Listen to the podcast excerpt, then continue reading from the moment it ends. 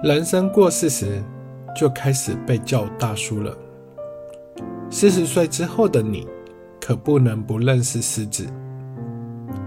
每次大叔不失智节目里，将与您分享近期的失智症新闻与研究新知，在生活中如何预防及延缓失智。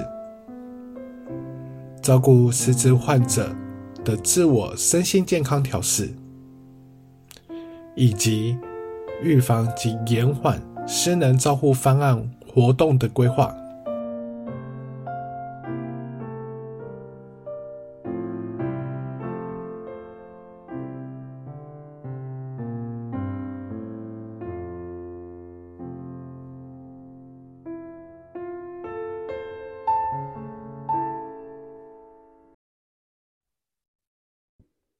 现在的生活里，你跟爸妈一起居住吗？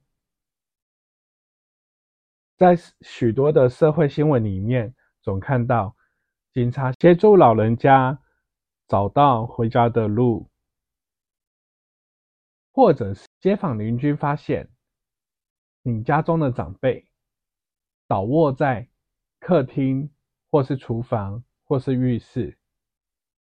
而且也不知道他已经倒在那边多久了。将家中迷路或是跌倒的长辈送到医院去做进一步的检查，才会发现原来自己的爸妈已经失智了。如果你不是跟爸妈一起同住的，那我会建议你多回家，多关心爸妈，可以试着在家中。待上一天或两天，可以经过，比如说一起吃饭，陪他一起看一个连续剧，然后并且在这过程中跟他聊天。那我们从试着从跟他互动的一些方式里面，从日常的观察就可以看看他是不是有失智的可能。但是如果你真的怀疑他是不是失智的话，而且有这样子的担忧，那我会建议你，最好的方法还是带他去医院去做更专业的评估跟诊断，那我们才可以及时、更早的去延缓失智。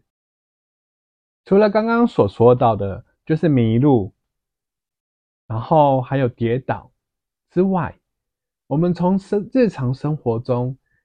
我们要如何观察长辈是不是有失智的前兆呢？我们可以透过聊天，可以试着去观察长辈们记忆的状况。比如说，你可以陪着他看电视，然后问他：“哎，请问一下，今天你吃了什么？早餐吃了什么？”看看他答得出来吗？或者是你刚刚陪他看了一段戏剧，或者是广告，你可以试着问他：哎，刚刚那个戏里面演的是什么？或者是新闻里面说了什么？或者是广告里面卖的是什么？那我们就可以知道说长辈的。短期记忆状况好不好？那我们也可以看看，就是你的爸妈是不是有一些反复的行为呢？比如说，你刚刚明明看他，哎，起身，很像去厨房弄些什么东西，过不久他要做一样的事。如果家中长辈，有反复的行为，那这样的话有可能是失智。例如，厨房的柜子里面酱油是不是好多罐？或者是浴室里面是不是有很多一样的东西呢？聊天的过程中，如果说他提及的是一些你曾经跟他共同参与的事，但你可以从他描述里面发现，明明这不是你真实发生的东西，但是呢，他会用一些假的记忆呢来填补他跟你聊聊天的内容，或者是你家中的老人有没有一些语文的困难？比如说原本爱讲话的，他可能变得不爱讲话了。那通常很多的前兆是，比如说他讲一讲，就会跟你讲“嘿嘞嘿嘞”，或者是那个那个，就是那个啊，这个啊，就是常常无法把他所要讲的字词呢给讲出来，然后就会呃用其他的词来带过，甚至呢，他发现讲话很困难，就会变成他就更的不。不爱讲话了。对话的过程，他会不会不会是，就是嗯用词不当，或者是没办法表达他所想要表达的东西？那这都有可能是他的嗯语言的问题发生了一些状况。那你有发现吗？就是有时候呢，平常这些事情都是爸妈自己处理的。比如说到银行去领钱，好奇怪哦！以前他平常都很很担心，你知道他存款里面有多少，但是呢，却会打电话给你，或者是说等你看到你的时候，就说你能不能陪我去银行领钱，或者是家中平常都是他自己做的事，像年节快到了。端午节啊，或者是一些一些节日，需要去整理拜拜拜的东西，或者是来准备，嗯，祭祀的一些贡品，他原本都可以自己做的，但却会要求你可能协助或帮忙。所以呢，如果你有发现有部分的东西他生活无法自理，有可能是失智的。那如果说比较严重的呢，可能就会发现，嗯，你的长辈他可能不知道今天是春夏秋冬的哪一季，也不知道今天是几月几号。